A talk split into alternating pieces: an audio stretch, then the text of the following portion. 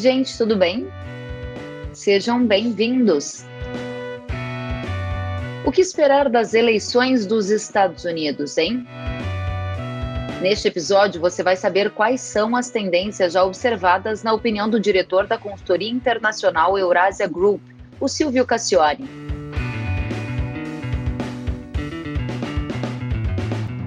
No bate-papo, a gente também vai tratar dos efeitos da eventual vitória de cada um dos candidatos para o Brasil e o agronegócio, no cenário em que o democrata Joe Biden vença ou o republicano Donald Trump. Este episódio foi gravado no dia 23 de outubro de 2020, uma live transmitida via Instagram. Compartilhe o conteúdo pelas redes sociais e para outras atualizações, siga kellen.severo.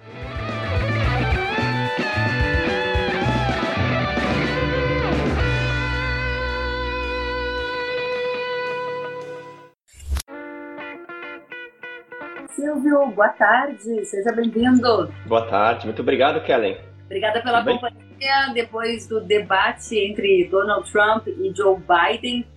Quero saber primeiro como é que estão as suas expectativas, a expectativa da Eurásia para esse pleito aí. Conta pra gente qual é o cenário das eleições dos Estados Unidos, eleições presenciais neste 2020, hein? Então, o cenário mais provável de vitória do Joe Biden, candidato democrata, derrotando o atual presidente Donald Trump. A gente atribui 75% de probabilidade para esse cenário. E também os democratas é, com chance maior de controlarem o Senado e, com isso, conseguirem o controle total do Congresso americano, pelo menos pelos próximos dois anos, antes das próximas eleições parlamentares. O cenário, há duas semanas da eleição, um pouco menos, nem é tão diferente de 2016. Em 2016 também se dizia que a Hillary Clinton era a favorita à vitória e no final acabou dando Donald Trump. Tá? Mas nesse ano uh, a margem uh, do, uh, do Joe Biden em relação ao Trump, ela é um pouco superior à que os democratas tinham em 2016. E também tem outros fatores que tornam uma virada improvável nessa altura do campeonato. É possível, mas é improvável. Interessante, Silvio, porque a audiência que está nos acompanhando e outras pessoas que escreveram para a gente sempre questionam, né? Como que as pesquisas mostram o favoritismo de Biden e o mesmo aconteceu na última eleição, né? E você da Eurásia está nos dizendo aqui que a pesquisa de vocês mostra uma probabilidade de eleição de 75% para o Biden enquanto Trump teria 25%. A pergunta objetivamente é: o que mudou de 2016 para 2020 que a gente pode ter certeza que os mesmos erros lá do passado, que não capturaram aquela chamada maioria silenciosa, não estão se repetindo agora novamente, Silvio? Uhum. Claro. E primeiro, assim, para deixar claro, 75% de probabilidade ainda não é certeza né? É, tem alguns fatores que fazem da eleição americana uma eleição especialmente competitiva. O principal deles é o fato de que não é maioria para ganhar, não é a maioria da população americana para ganhar, a maioria dos votos. Você tem que ganhar os estados. Cada estado tem um número de votos num colégio eleitoral e nesse colégio, uma eleição indireta, é que o, o resultado é decidido. Então, é, se o Trump conseguir recuperar uh, terreno, ganhar alguns pontos percentuais em alguns estados, não precisa ser no país inteiro, mas se ele melhorar em alguns 3, 4 estados, a eleição volta a ser muito competitiva de novo. Tá? Então, é, não quer dizer que ele já esteja fora uh, do páreo. Mas tem coisas que são diferentes esse ano do que em 2016. E, e não é só é, a imprensa, é, institutos de pesquisa que estão dizendo que o Trump deve perder, mas mesmo entre os republicanos, é, parlamentares republicanos, eles cada vez mais têm dado essa, esse tipo de declaração, já assumindo a dificuldade de reeleição do Trump e também a dificuldade de manter o controle do Senado e da Câmara, demonstrando algum pessimismo. O financiamento de campanha, é, o Biden ele tem, ele tem recebido muito mais recursos para a campanha, tá? É, num volume muito superior ao do Trump, três, quase três vezes maior uh, o volume de dinheiro, porque é, existe muito mais entusiasmo na campanha do Biden do que do lado republicano, com as chances de vitória. Na prática, a grande diferença é o tema da eleição. É, em 2016 era estava muito mais disputado, mas tinha um grande tema que, que beneficiava muito Trump, que era a raiva contra a classe política tradicional. E foi com isso que o Trump ganhou as prévias dos republicanos e foi isso que acabou levando ele à vitória em alguns estados-chave. E mesmo sem a maioria da população americana, ele foi eleito. Nesse ano, não quer dizer que essa raiva foi totalmente embora, mas é, você tem dois temas principais. A economia sempre é um tema muito importante, e nesse ponto ela vinha indo bem, mas a pandemia é, acabou é, piorando muito a situação, como em qualquer país do mundo. E o tema mais importante ainda é a própria Covid, que surgiu de surpresa para o Trump, um grande azar no ano eleitoral, ter que lidar com uma pandemia. E a gestão do presidente Trump com relação à pandemia tem sido mal avaliada. Ele pontua mal. Não é à toa que na campanha ele tenta mudar de assunto, procurar outros focos. Mas, a um mês da eleição, ele mesmo pegou o coronavírus e não conseguiu trazer um outro tema para discussão. Então, ele tem tido dificuldade de buscar é, um gancho diferente para poder energizar a sua base de apoio e tentar fazer essa virada. Em 10 dias ainda dá, mas parece mais difícil hoje do que foi em 2016. Muito Qual pode ser a grande surpresa? Posso dizer uma grande surpresa que ah, monitorar? É a própria pandemia também. Em 2016, foi o baixo comparecimento de eleitores democratas em alguns estados-chave que decidiu a eleição. As pesquisas não conseguiram capturar a quantidade de eleitores democratas que se ausentariam. O voto lá não é obrigatório. Uhum. E nesse ano, o eleitor democrata está muito entusiasmado, porque eles uh, rejeitam muito o Trump, eles têm um volume de, uh, de entusiasmo alto, eles estão uh, votando antecipadamente pelo correio, um grande número mas você ainda tem a maior parte da votação acontecendo presencialmente, e se a pandemia, se houver um repique dos casos, vamos supor, em alguns estados, nas próximas duas semanas, você pode influenciar o comparecimento, você pode fazer com que muitas pessoas acabem não aparecendo para votar. E aí as pesquisas vão ter dificuldade de capturar esse, essa diferença, essa, uh, esse medo do eleitor de aparecer para votar no meio da pandemia. Muito interessante. Agora, Silvio, conta pra gente em detalhes qual as principais diferenças, os pontos chaves entre a eleição do Brasil e a eleição dos Estados Unidos. Você já deu algumas dicas, né? Falando, por exemplo, no Brasil é obrigatório, lá não é, mas lá também tem os votos por estados que tem peso diferente. Se você puder, rapidinho, explica para todo mundo ficar na mesma página aí, como é que funciona. Claro. É um sistema muito peculiar, que foi inventado no século XVIII eh, e continua valendo até hoje. Né? Eh, cada estado, são 50 estados nos Estados Unidos, é quase o dobro do número de estados no Brasil. Cada estado tem um peso. Uhum. Eh, eles mandam delegados para um colégio eleitoral e esses delegados é que votam para presidente. Eles votam no candidato que foi mais votado naquele estado. Então vamos supor, uh, o Biden ganha a Califórnia, a Califórnia é um estado uh, tradicionalmente democrata, então todos os delegados da Califórnia votam uh, no Biden nesse colégio eleitoral. E por aí vai, a quantidade de delegados em função do tamanho da população daquele estado. Então, em outras palavras, a dinâmica da campanha, ela gira muito em torno de alguns estados apenas, onde existe uh, variância.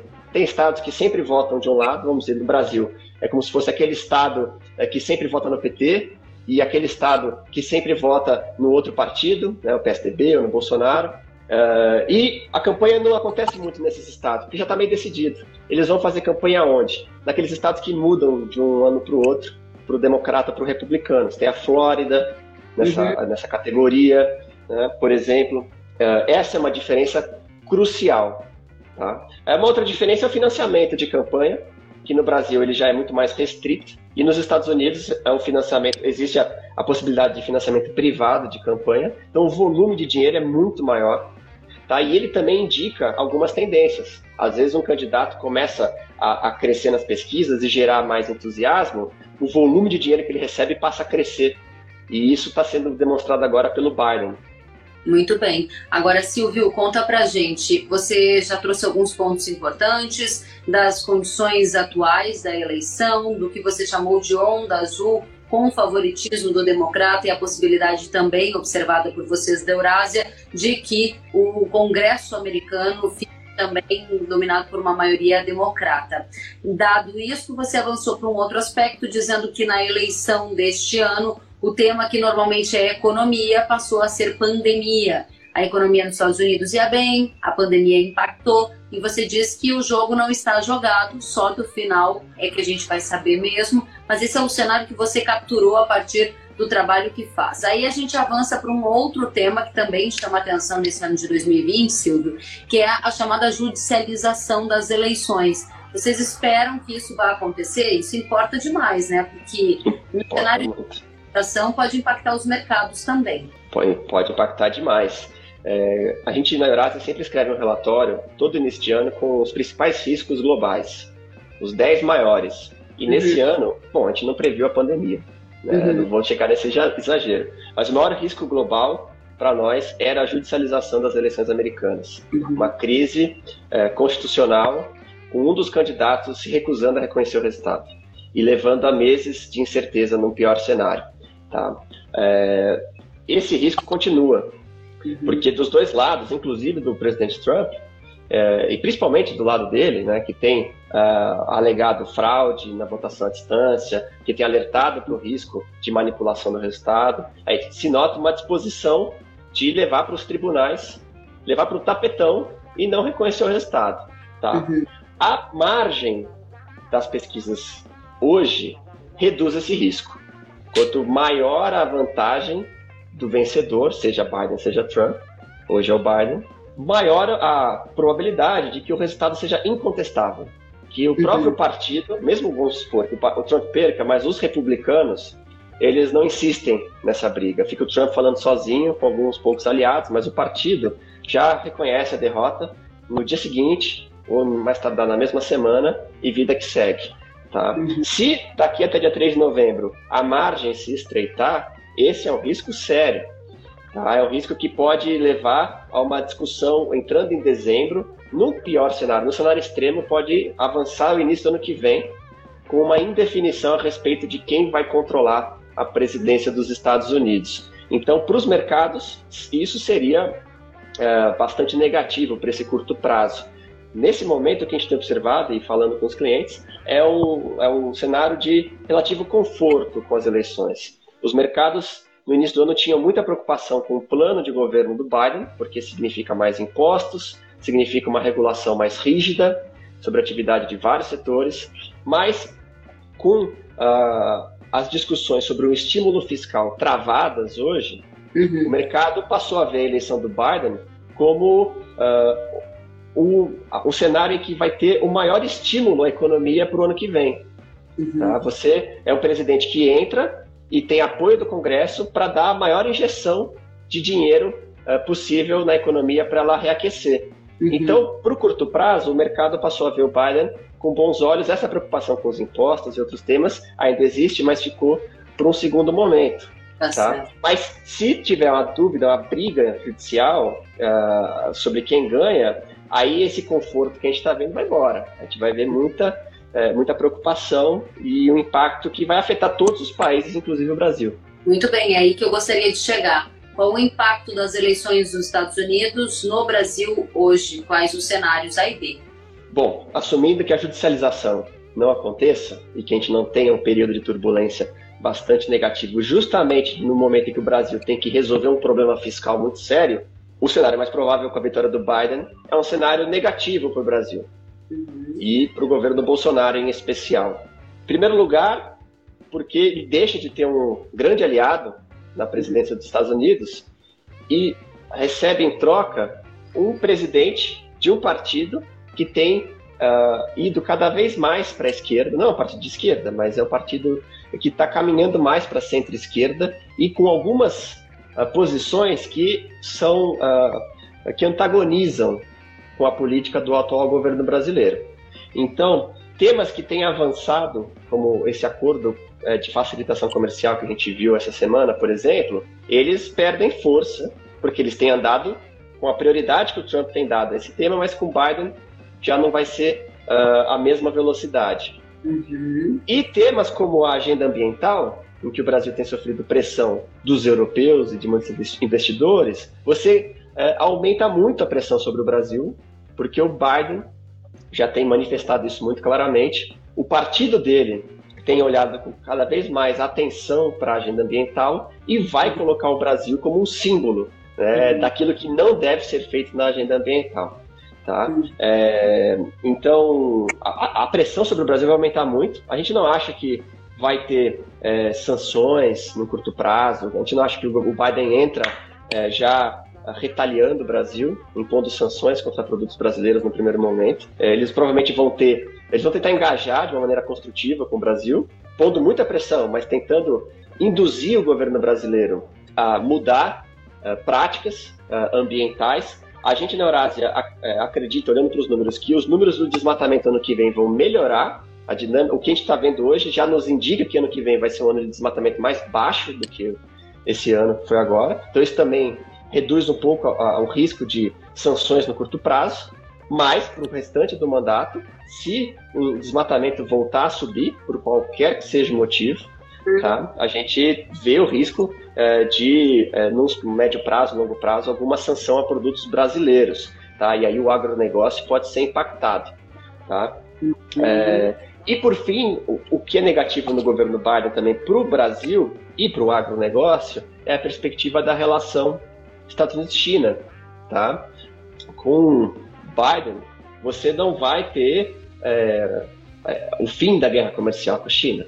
Mas a tensão entre Estados Unidos e China, ela passa a, a dinâmica entre eles passa a ser mais previsível, uma relação mais pragmática, sem grandes uh, surtos de um lado e de outro. Né? O Trump indo no Twitter e anunciando tarifas, elevando a temperatura, elevando a, a, a, um, a uma, um pico de tensões uhum. que produtores de outros países podem se aproveitar para aumentar a exportação. Né? É, vai ser um, um, uma, um, conflito comercial mais, uh, mais morno, na nossa opinião. O Biden vai tentar usar órgãos multilaterais para engajar com a China.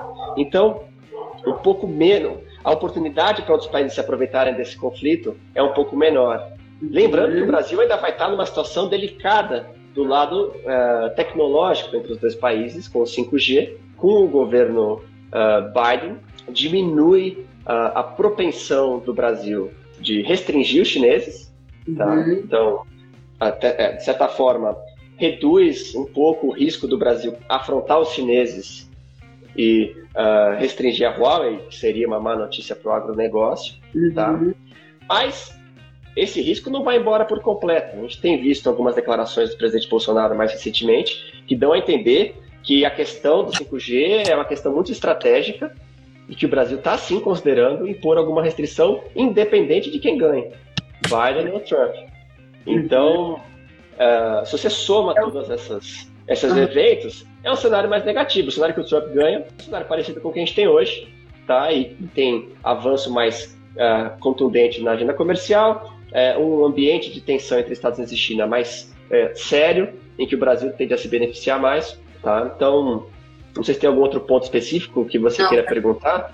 Nota aqui de tudo que você está dizendo. Você trouxe o cenário do Biden e agora eu vou pedir para que você traga o cenário da vitória do Trump. Então, o primeiro ponto que você colocou, primeiro ponto, se Trump vencer, avança a agenda comercial entre Brasil e Estados Unidos. E aí eu gostaria você prosseguisse para eu também entender mais aí e a gente ter clareza de quais são os cenários A e B.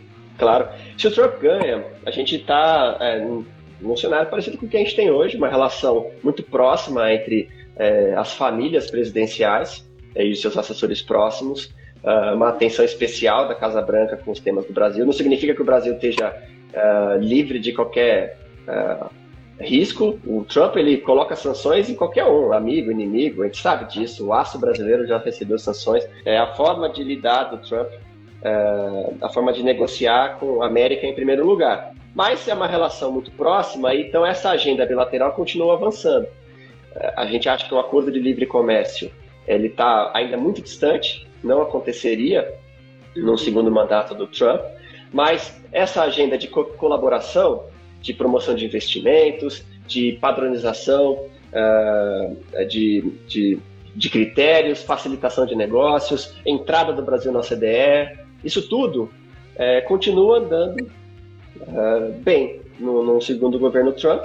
E do lado ambiental, o, o, Brasil não teria o risco de sofrer uma sanção, uma retaliação direta dos Estados Unidos por causa dos números do desmatamento.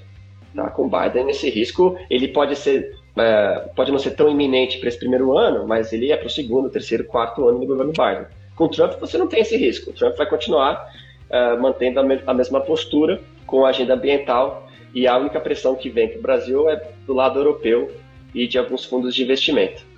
E a questão da guerra comercial? E da guerra comercial, aí a gente tem um cenário é, de tensão mais aguda com a China. A gente é, não acredita que seria que logo depois da eleição o Trump já vem é, aplicando é, sanções, tarifas é, e, e, trazendo essa guerra comercial de novo para um nível muito elevado. Tá? Mas certamente o modus operandi dele continua.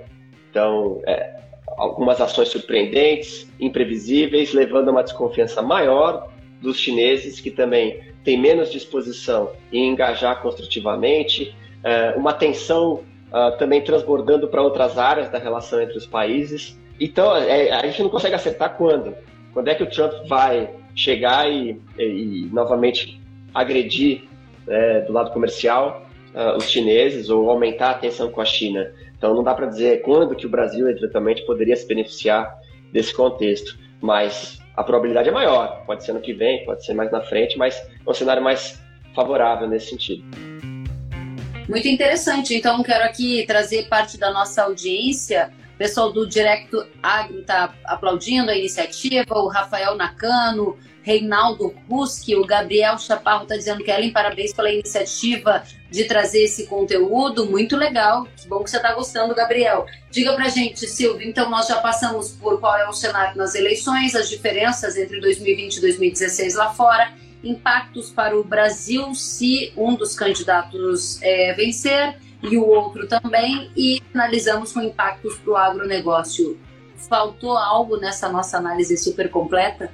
Você que me diz, a audiência também, né, que pode dizer. Eu fico feliz né, com, com o feedback, né, que o pessoal esteja gostando, tá? Mas. Não, uh... Estamos muito, muito completos. Acho que passamos por judicialização, temas das eleições, votação antecipada, efeitos da pandemia, cenário A e B, efeitos para a relação com o Brasil, efeitos para o agronegócio. E o pessoal está justamente é, dizendo que é nessa direção mesmo. A Rafa está dizendo ótimo tema abordado, Flávio Augusto, muito bom conteúdo. Excelente. Então, Silvio, vou pedir as suas considerações finais. Temos 11 dias até as eleições, a contar desta sexta-feira em que estamos fazendo este bate-papo. O que, que a gente precisa observar atentamente de agora até o dia da eleição para tentar antecipar ao máximo esse cenário que vem por aí? Uhum, acho que são duas coisas. É, a gente tem que observar o comportamento da pandemia é, uhum. para tentar. É, a, a, pandemia ela tem é, voltado a crescer nos Estados Unidos e também na Europa. Tá? Isso, inclusive, é, para o Brasil, né, falando da nossa vida aqui, também é um risco, é, não só crescendo, mas para o ano que vem. A gente não acredita que, você, que vai ter lockdowns uh, ou restrições muito severas, como foi março, abril, mas a vacina, é, por mais uh, por maiores que sejam os esforços, ela só deve ter uma implementação em grande escala em meados do ano que vem. Então, daqui até meados do ano que vem, você ainda tem é, um risco de restrições localizadas, de, de algum surto é, em, em, alguns estados, que pode levar a, a, alguma incerteza sobre a atividade econômica e também risco político. No caso dos Estados Unidos, o, o que a gente tem que observar é o quanto que esse aumento da pandemia pode mexer com o resultado da eleição, seja porque uh, mexe com a, a, a opinião do eleitor, como ele enxerga a, a postura do governo ou porque pode mexer no comparecimento é, em algum estado específico onde pode desequilibrar o resultado. Tá? Então é isso que eu olharia em primeiro lugar, segundo as pesquisas dos estados mais uh, relevantes. Tá? Eu não olharia uh, os dados nacionais, mas assim, tem que olhar uh, aqueles estados que sempre oscilam e que hoje estão com Biden por enquanto. Flórida, uh, Pensilvânia, por exemplo, Carolina do Norte, são esses estados que vão determinar o resultado final. E depois do resultado da eleição, acho que para todo mundo se preparar, porque vai ser um final de ano bastante animado, tá? É, para o bem ou para o mal, né? Porque tá, a gente está num período agora que o mercado está em compasso de espera. Todo mundo aguardando para ver quem ganha a eleição. Aqui no Brasil, todo mundo aguardando as eleições municipais para saber o que vem depois em termos de reforma fiscal, em termos de prorrogação do auxílio emergencial e outras medidas do governo brasileiro. De novembro até o fim do ano, entrando no ano que vem, a gente vai ver tudo isso uh, chegando na mesa. Essas decisões sendo tomadas, estímulo fiscal de um lado, é, reforma, corte de gasto do outro, e aí a reação do mercado uh, vai, ser, é, vai ser bastante uh, intensa, vai ser muito bom acompanhar esse, esse fim de ano. É verdade, tem muita coisa ainda pela frente nesse 2020 surpreendente para todos nós. Silvio Cassione, diretor da Eurásia, quero agradecer pela disponibilidade, pelo conteúdo, por trazer aqui as suas visões, análises, projeções. Fica o convite para voltar mais vezes. Obrigada pela oportunidade de estar com vocês. Eu é que agradeço mais uma vez em nome da Eurásia a oportunidade de falar com você, com a audiência e estou aqui à disposição. Até a próxima, Silvio. Obrigada.